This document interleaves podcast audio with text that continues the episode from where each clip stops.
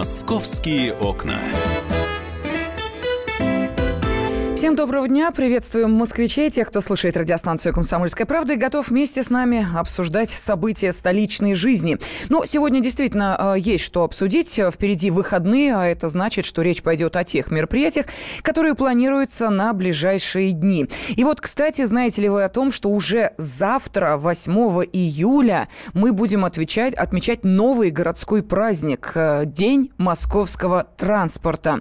Э, мэр нашего города Сергей Собянин напомнил, что свои профессиональные праздники отмечают сотрудники метрополитена, такси, наземного общественного транспорта, но 8 июля это будет единый, более массовый и более качественный праздник. Правительство Москвы и Московская городская дума поддержали эту инициативу. Была определена вторая суббота июля каждого года как День московского транспорта. А, дата выбрана не случайно, в память о э, впервые вышедшей 7 июля 1872 года на маршрут конки. Ну и, конечно, для москвичей и гостей города завтра будет подготовлена специальная праздничная программа. Главными площадками станут парк имени Горького, парк Сокольники, ВДНХ и Фрунзенская набережная. А, интересно, что по предварительной записи для детей и взрослых будут организованы бесплатные экскурсии в московские автобусные парки, трамвайные депо, электродепо метро и ситуационный центр э, Центра организации дорожного движения. Будет и выставка ретро-техники, она развернется на Фрунзенской Курской набережной, ну и также современных моделей наземного городского транспорта. В парке Горького откроется мобильный велопарк, пройдет велофест, где можно будет обучиться фигурному вождению и другим необычным элементам управления велосипедом. Финалом праздника станет фейерверк в 21.45 на Фрунзенской набережной, ну а затем будет дан старт ночному велопараду. Вот сейчас с нами на связи организатор велопарада Анна Кузьмина. Анна, здравствуйте. Здравствуйте. Да, но велопарад будет, насколько я поняла, ночным. А, да, завтра у нас пройдет уже третий ночной московский велопарад. В этом году, как вы сказали, он будет в рамках проведения Дня московского транспорта, но еще в рамках фестивальной программы Moscow Urban Forum. А что интересного на этом велопараде? Кто в нем, как правило, принимает участие? И э, мы же знаем, что, например, после 22 часов несовершеннолетние на улицах появляться не должны. А это значит, что э, детей э, до э, определенного, точнее, подростков определенного возраста мы не увидим на этом велопараде? Или можно в сопровождении родителей? Нет, ну в сопровождении родителей, конечно, можно. Мы э, говорим о том, что это вообще не спортивная гонка и никакое не э, конкретное профессиональное мероприятие. Это парад. В параде могут принимать участие все желающие, независимо от возраста, физической подготовки и типа велосипеда. Э, только у нас единственное обязательное требование – это наличие переднего и заднего фонарей. А это для чего? Для безопасности? А, да, естественно, для безопасности движения они должны а, быть в режиме включены интенсивного непрерывного горения, свечения.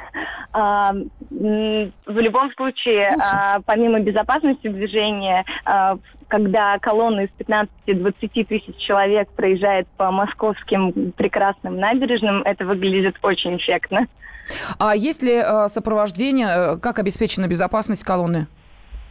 Ну, естественно, с нами а, едет также а, машины ГИБДД, спецтехника, которая перекрывает движение, а, улицы будут полностью перекрыты, по маршруту мы следуем от Фрунзенской набережной, где будет старт колонны.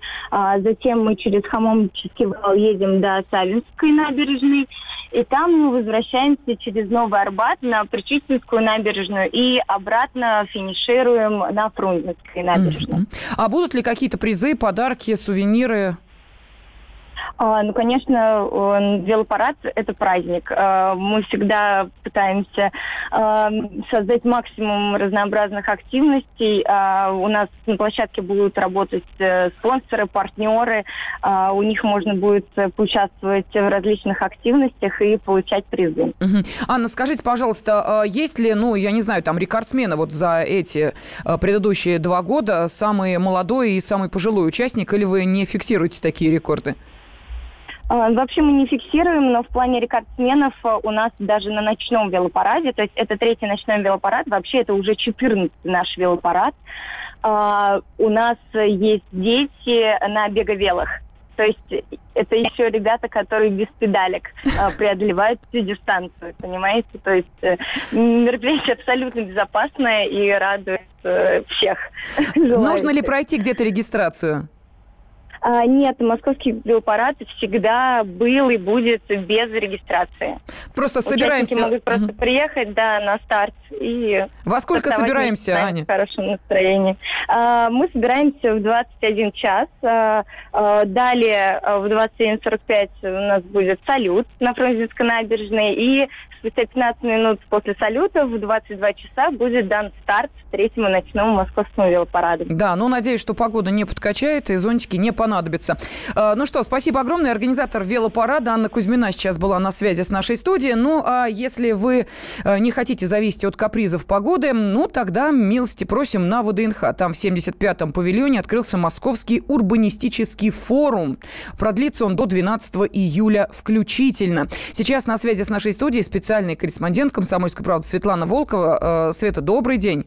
Да, привет. Привет. Доброе утро, да. Да, есть там определенная изюминка, которая не просто э, интересна праздным, э, шатающимся, гуляющим по ВДНХ и забегающим туда, ну, просто так, чтобы э, насладиться видами э, выставки достижений, но есть и настоящее достижение, да, на, э, собственно, этом форуме, а именно шоурумы, которые демонстрируют, как будут выглядеть квартиры, которые получат переселенцы из пятиэтажек. Вот можно об этом более подробно? Что вообще предлагается?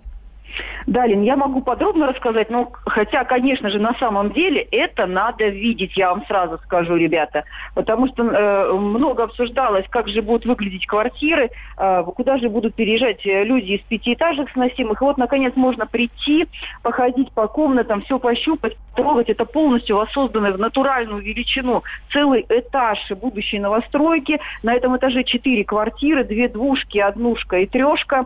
Э, трешка, например, площадью 74,5 квадратных метра, двушка 50 8 почти квадратных метров. А, все эти э, квартиры открыты. А, мало того, они еще и обставлены мебелью э, как вариант, э, один из вариантов интерьера, чтобы люди могли сразу оценить, как станет кухонный гарнитур, как будет стоять обеденный стол на кухне, где будет плита и как можно расположить мебель в комнате, условно говоря, диваны, телевизоры, там, платяные шкафы. Все это там сейчас есть, это можно посмотреть, пощупать, посидеть, потрогать, даже открыть кран кран э, на кухне и ванной, там течет вода. Ничего да, можно, да, можно посмотреть просто натурально. Вчера люди приходили целыми семьями туда, как раз москвичи, которые попали в программу реновации, они уже знают, что их дома будут сносить, они целыми семьями тестировали, детки забирались на кровати и, значит, уже лежали там на этих кроватях, примеряли под себя комнату, а, кто-то там уже шкафы примерял, где будет ставить. А, одна семья сидела на кухне за столом, вот я туда заглянула, создалось полное ощущение, что люди уже обживают, что что-то уже натуральное, сценка из семейной жизни. Ну, помнишь, ну, как в, общем... в той рекламе, да, э, мебельных центров? Да, да, да, да ну, примерно вроде такого. А, в общем, сейчас это все, э, пока идет деловая программа урбанистического форума, сегодня будет открыта с 7 часов вечера до 10. А с завтрашнего дня э, эту выставку, этот шоурум можно будет э, свободно осматривать и, и посещать с 10 утра до 7 часов вечера каждый день. А, организаторы решили все-таки продлить э, вот показ этого шоурума не до 12 июля, а до 31 июля включительно, то есть до конца месяца этого можно будет ходить, осматривать, фотографировать. А, там вывешены схемы квартир, полный метраж всех комнат, санузлов, а, что где будет располагаться. Можно себе даже, многие ходят и фотографируют на телефон, чтобы потом дома спокойно посмотреть планировку этих квартир. И, кстати говоря, сразу же на выходе из этого шоурума стоят планшеты, а, на которых проводится такой интерактивный опрос, можно поставить оценку тому, что вы увидели в этом шоуруме. Оценить, э, насколько вам понравились комнаты, планировка, а, отделочные материалы. Их можно, кстати, еще отдельно посмотреть. Там есть и дополнительный стенд, где Слушайте, можно пощупать. здорово да. подошли к этому. Действительно, спасибо огромное. Специальный корреспондент «Комсомольской правды» Светлана Волкова была с нами на связи. «Московские окна».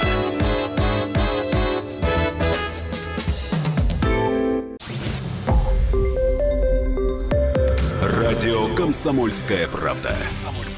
Более сотни городов вещания и многомиллионная аудитория. Калининград 107 и 2 FM. Эм. Кемерово 89 и 8 FM. Эм. Красноярск 107 и 1 FM. Эм. Москва 97 и 2 FM. Слушаем всей страной.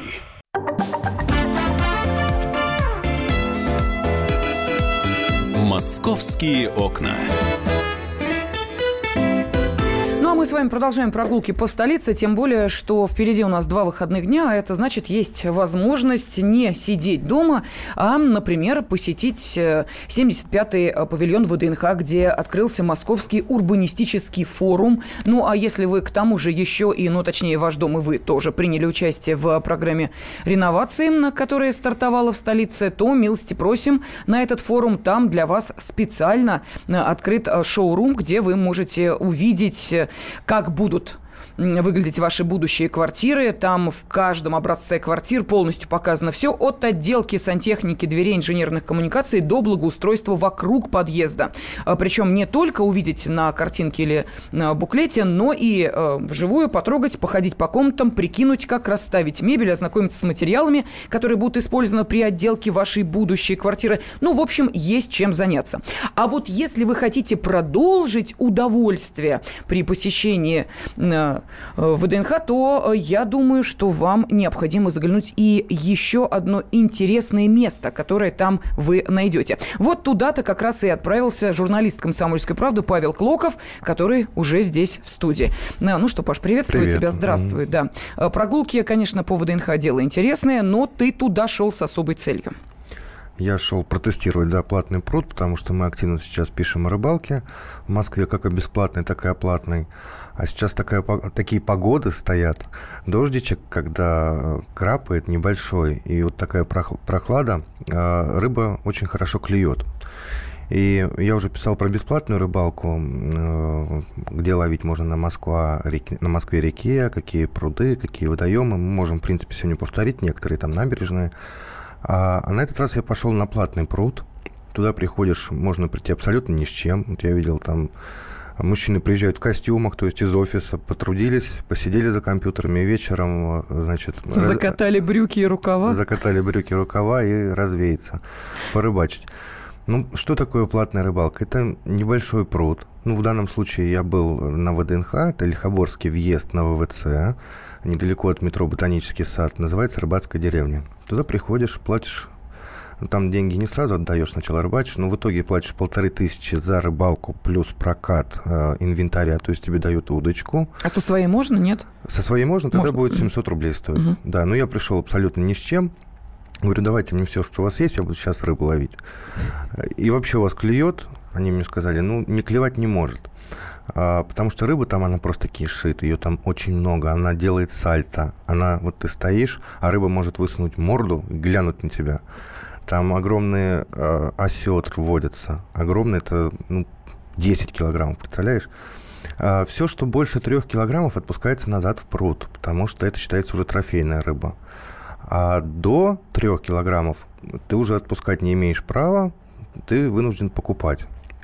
Ну mm-hmm. вот у меня я поймал, значит, форель э, и осетр. Мне получилось полторы тысячи за, получается, вход и прокат инвентаря, и рыба. Все обошлось четыре тысячи. Мы, конечно, посчитали, что если бы я покупал в магазине, получилось бы в два раза дешевле. Но здесь сам важен процесс. Конечно, что, удовольствие да, от да. рыбалки. Ну, понятно, что можно прийти в магазин, там огромные аквариумы есть, там плавает та же рыба, ты можешь тыкнуть пальцем, сказать, вот эту достаньте, да. ну и что дальше? Она тоже там живая вроде как.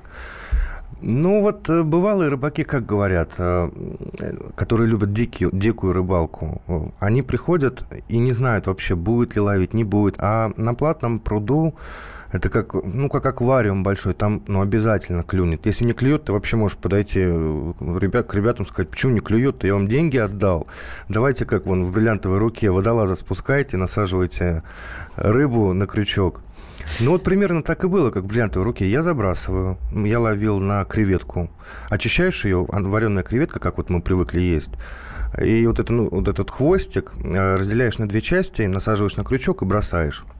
Делаешь большую глубину, потому что осетр так внизу уходит. И вот я закинул, достал телефон, что-то мне нужно было там ответить, и я не успел просто даже открыть почту, как у меня начало клевать. То есть рыба сразу начинает дергать, я подумал, что случилось. Я прячу телефон, смотрю, вот она. Он подбегает тут же помощник э, с очком, ну, как рыбаки говорят, подсачек. Потому что, ну, рыба бывает тяжелая, можно удочку порвать, ты ее притягиваешь к берегу, и он этим подсачиком раз э, берет эту рыбу. Они ее не кормят, что ли? Она голодная вся, что он так бросается на еду-то? А я вот не знаю, мне кажется, мне она показалась наоборот, какой-то перекормленный, жирный, какой-то бройлер. Ну, ну, ну, ну такая она и, и глупая. Ей вот бросаешь, она тут же начинает все это сжирать. Мне кажется, наоборот, какой-то повышенный аппетит. Может быть, туда что-то воду добавляют. Вот. Ну, когда я ходил на бесплатную рыбалку, ну, у меня ни одного поклева не было. Я был не один такой. Я вот шел по Москве-реке, по набережной, вот там Кадашовская набережная, Дербеневская. Встретил там э, многих рыбаков, и, к своему счастью, ни у кого из них не клевало. Мне было приятно, что не только у меня не клюет. А, там, кстати, один такой попался рыбак интересный, он актер, он снимался там в сериале «Кармелита». Я, правда, не смотрел, но я ему не сказал, что не смотрел. Зато ну, это он тебе рассказал, что он снимался он мне, в сериале. Да, много интересного рассказал вообще про съемки и других фильмах, ну, в том числе там вот на популярных каналах, как ТНТ он снимается. И вот в свободное время он берет велосипед, у него там ящики к нему прикреплены, снасти, и выходит. И прямо это было напротив э, школы э, танцев э, Аллы Духовой. Вот, мне это запомнилось. Машины шумят, свист, загазованность. Он стоит и рыбу ловит. Я говорю, а можно эту рыбу есть-то вообще? Потому что я в прошлом году, когда писал, мне рыбаки говорили, что нежелательно, в том, в том числе потому, что ее можно будет потом вспороть, а там внутри, ну, чуть ли не червяки, ну, потому что вода не, не самая чистая. На самом деле можно, и большинство рыбаков сказали, что можно, и некоторые из них даже делали экспертизу. А, ну вот мы брали комментарий у Бориса Самойлова, эксперта Московского общества защиты природы, который говорит, что вода не настолько загрязнена, чтобы э, пойманную рыбу а, можно было пожарить, съесть и отравиться. ну, mm-hmm. таких случаев мы бы знали просто, потому что рыбу ловят очень многие.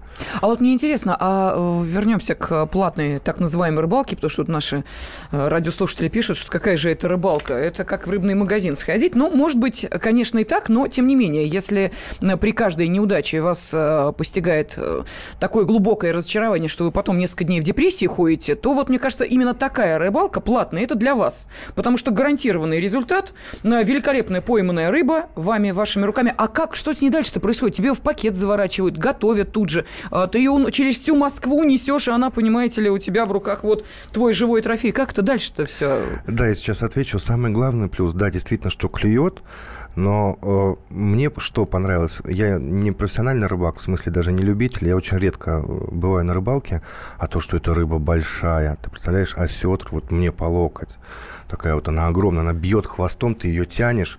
Паш, ты селфи ты сделал? Я и рыба. Селфи, конечно. О, ну, в хорошо, завтрашнем номере ну, будет хорошо. в газете, да. А, а, то, что рыба большая, где я еще смогу наловить? Это надо куда-то ехать специально, да, организовывать отдых, знать, где какие места, там куда-то на Алтай. Не-не-не, 5 а, августа так Парк Лагуна, 10 километр Каширского шоссе. Именно там 5 августа вы сможете и рыбку поймать, и удовольствие получить, потому что на радиостанции «Комсомольская правда» именно там 5 августа в парке Лагуна, это 10 километр Каширского шоссе, будет проводить свой фестиваль семейной рыбалки. Поэтому не надо никуда далеко ехать. Если вы проживаете в Москве, Московской области э, или где-то поблизости, милости просим, всегда рады. Э, большую рыбу поймаете, большой приз будет. Рыбку поменьше, все равно без э, призов мастер-классов и приятных впечатлений не останетесь. Для того, чтобы э, вам э, более подробную информацию получить, надо зайти на сайт fish kp.ru. Там же пройти регистрацию, там же есть вся информация. Так что вот, что называется, да, вернула. Да, Паш, продолжаем. Вот, наловил я рыбу. А, ну, когда я вытаскиваю там, ну, форельку, например, я вытащил 700 граммов, он подбегает, помощник, а, смотрит и говорит, она меньше трех, все, складываем в садок, потому что, ну, по правилам нельзя отпускать. Если бы я поймал большую, там ребята ловили, ну, я говорю, килограммов 10, она огромная. Это уже считается э, трофейная рыба, снимают крючок и отпускают назад. Вот, наловил я, все, надоело мне ловить, хочу я уйти оттуда. Мы идем, там у них ресторанчик рядом. Кстати, эту рыбу они могут там приготовить в течение часа. Пользуется популярностью. Но дороговато, кстати. Э, сейчас точно не скажу, сколько стоит. Ну, что-то около там вот, чтобы рыбу одну зажарили, а, во-первых, надо за нее заплатить. Ну, это понятно, да. да. То есть ты платишь за Килограмм, саму рыбалку, платишь да. за рыбу и платишь еще за, за приготовление. приготовление угу. Да, килограмм форели стоит 650 рублей, осетр 1200. Ну, вот в магазине осетр там от, от 600, ну, почти в два раза. Угу. Не почти, а в два. А, ну, все в, убойный э, цех, да, несут эту рыбу палкой по голове, как, ну, убивают, чтобы она не трепыхалась в метро в два пакета обычных, и я поехал в редакцию, привез добычу, говорю, вот, пожалуйста. Кушайте рыбку. Кстати, Экс... еще раз, вот наши радиослушатели спрашивают, что это за место, где можно так э, недешево, но гарантированно порыбачить? Это рыбацкая деревня, недалеко от станции метро «Ботанический сад», а, если быть точнее, Лихоборский въезд на ВВЦ. Угу. Ну и вот нам пишут, удовольствие от рыбалки – это дикая рыбалка, когда ты сам ищешь рыбу, заведомо не зная, есть она или нет. Я, В этом пожалуй, и есть вся прелесть. Да, я соглашусь. Вот, а прийти на платную лужу, где кишит рыбы, все это для ленивых людей. Там руку засунь и поймать можно. И за это 4 тысячи отдавать. Но, тем не менее, Витя отдают. «Московские окна».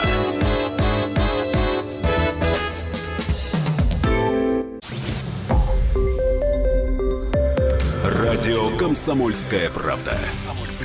Более сотни городов вещания и многомиллионная аудитория. Керчь 103 и 6 FM. Эм. Севастополь 107 и 7 FM. Эм. Симферополь 107 и 8 FM. Эм. Москва 97 и 2 FM. Слушаем всей страной.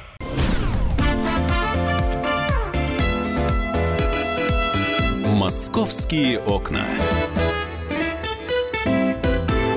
И сейчас мы с вами вернемся к Э, известному делу, за которым, наверное, следит большинство наших э, радиослушателей. Э, речь идет о трагедии, которая произошла 23 апреля и в которой погиб шестилетний Алеша Шимко. Есть подвижки в этом деле. Накануне железнодорожный городской суд отправил под арест до 15 сентября женщину, которая обвиняется по делу об этом резонансном ДТП. Ну и достаточно коротко мы сейчас вот вспомним помним все обстоятельства происшедшего, ну и, соответственно, как разворачивались события. Справка на радио «Комсомольская правда».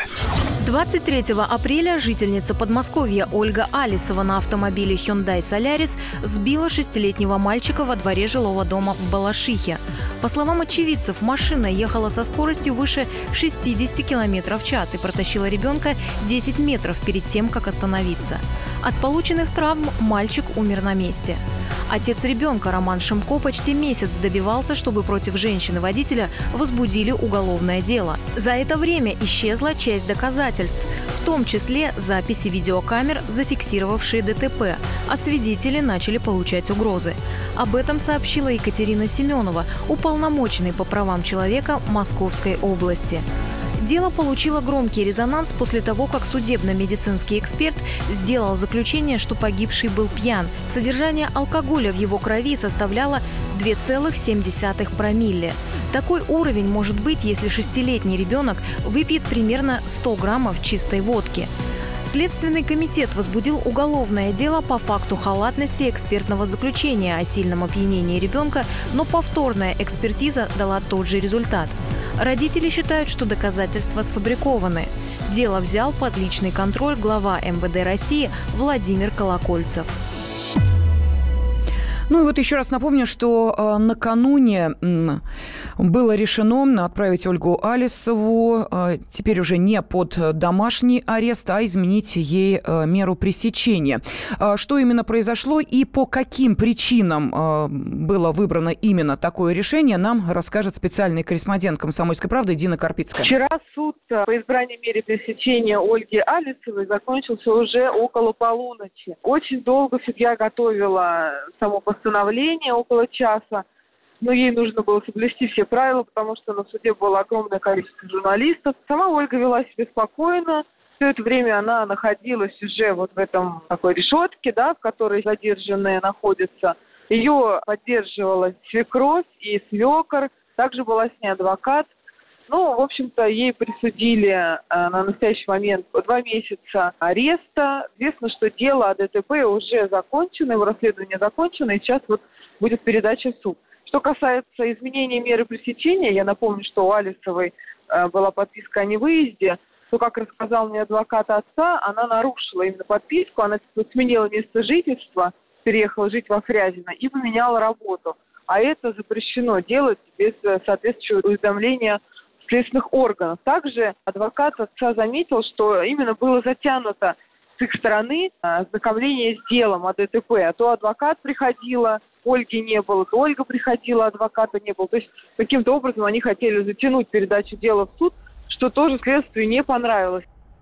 Ну и в итоге было э, выбрано решение. Э, теперь э, Ольге Алисовой вменили меру пресечения в виде ареста до 15 сентября включительно. Вот такое решение накануне огласила судья Светлана Двуреченских. Ну и таким образом суд удовлетворил ходатайство следствия об изменении меры пресечения Алисовой с подписки о невыезде на арест. А, но а, есть и другое дело, дело о халатности.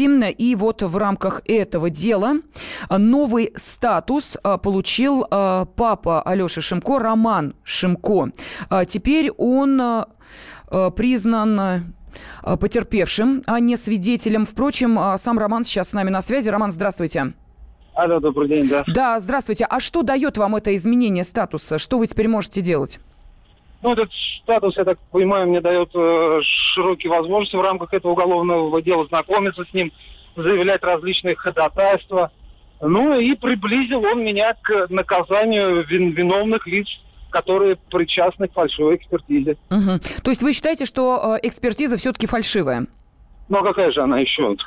ну, тут либо она фальшивая, либо ребенок употребил угу 100 грамм водки. Угу. Ну, скорее всего, все-таки она фальшивая. А, скажите, пожалуйста, вот а, то, как развиваются события, вот как вам кажется, а, это все-таки давление общественного мнения или то, что а, сейчас Следственный комитет а, взял это дело под свой контроль, вот что сыграло большую роль?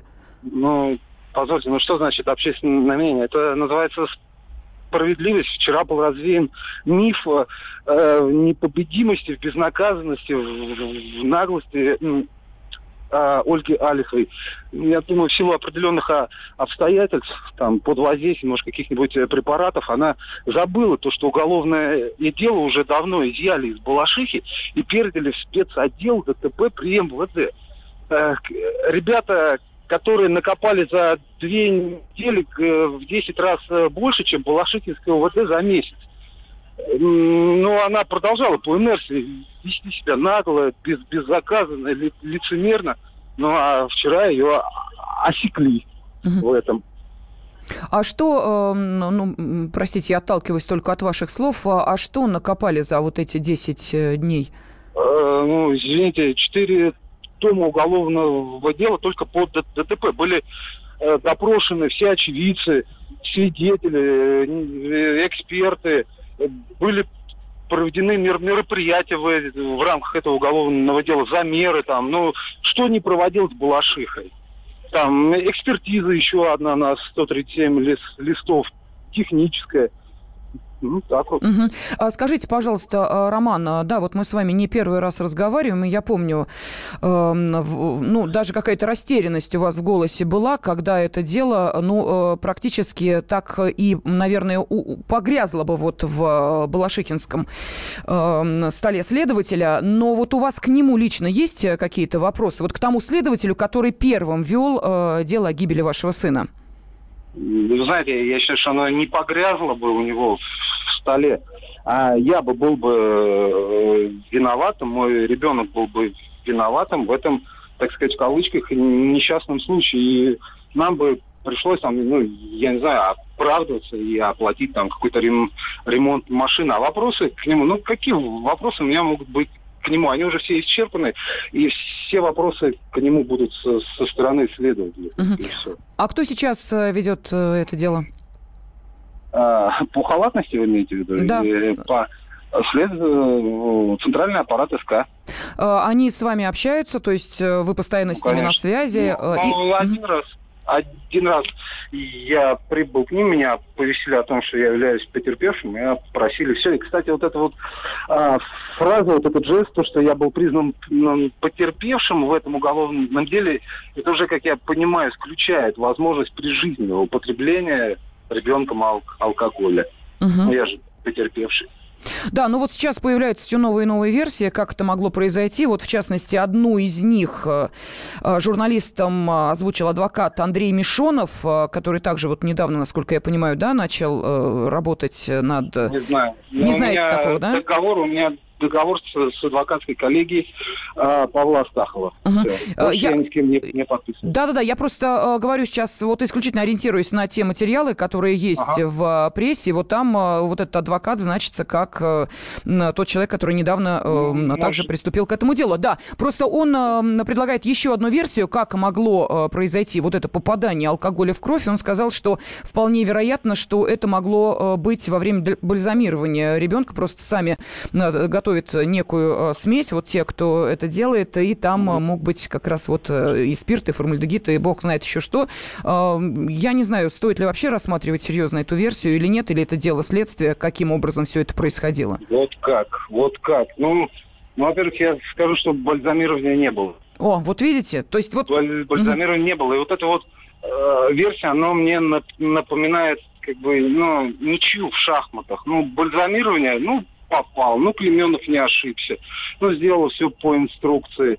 Э, как бы по пол очка нам разделить хотят. И ребенка очистить, и меня очистить, да, и вин, виноватых нет. Нет, ну, ребят, я, я на это не, не согласен. Угу, понятно. А, то виноватые есть. есть да. Есть виноватые, ясно. Ну вот э, те, кто, собственно, проводил эту экспертизу, э, к нам сюда в студию приходили, и э, версия звучала вполне убедительно. Я здесь э, ни при чем, я не я, вина не моя. Так что... Это вот Да, совершенно верно. Но он в, в каждом микрофон некоторое время говорил, что ребенок употреблял алкоголь прижизненно. Ну, я не знаю, это либо в силу своей ограниченности, я, я хочу в это верить, но скорее в силу какой-то заинтересованности. Угу. Но он за это ответит. Понятно, спасибо. По суду, по суду. По да, естественно, потому что дело о халатности, э, помимо вот э, того э, уголовного дела, которое связано с самим происшествием, еще есть дело о халатности. Их два, они идут параллельно. Просто вот, да, совершенно верно, так, Роман? Абсолютно. Да, вот. Ну, просто я объясняю нашим радиослушателям, чтобы они понимали, э, почему мы говорим о двух делах, связанных с одной трагедией. Э, спасибо. На связи с нашей студией был э, отец Алеша Шимко, Роман Шимко и, конечно, радиостанция «Комсомольская правда», журналисты московского отдела и вся комсомолка внимательно следят за тем, как идет расследование этого резонансного ДТП. Все обновления на сайте kp.ru. «Московские окна».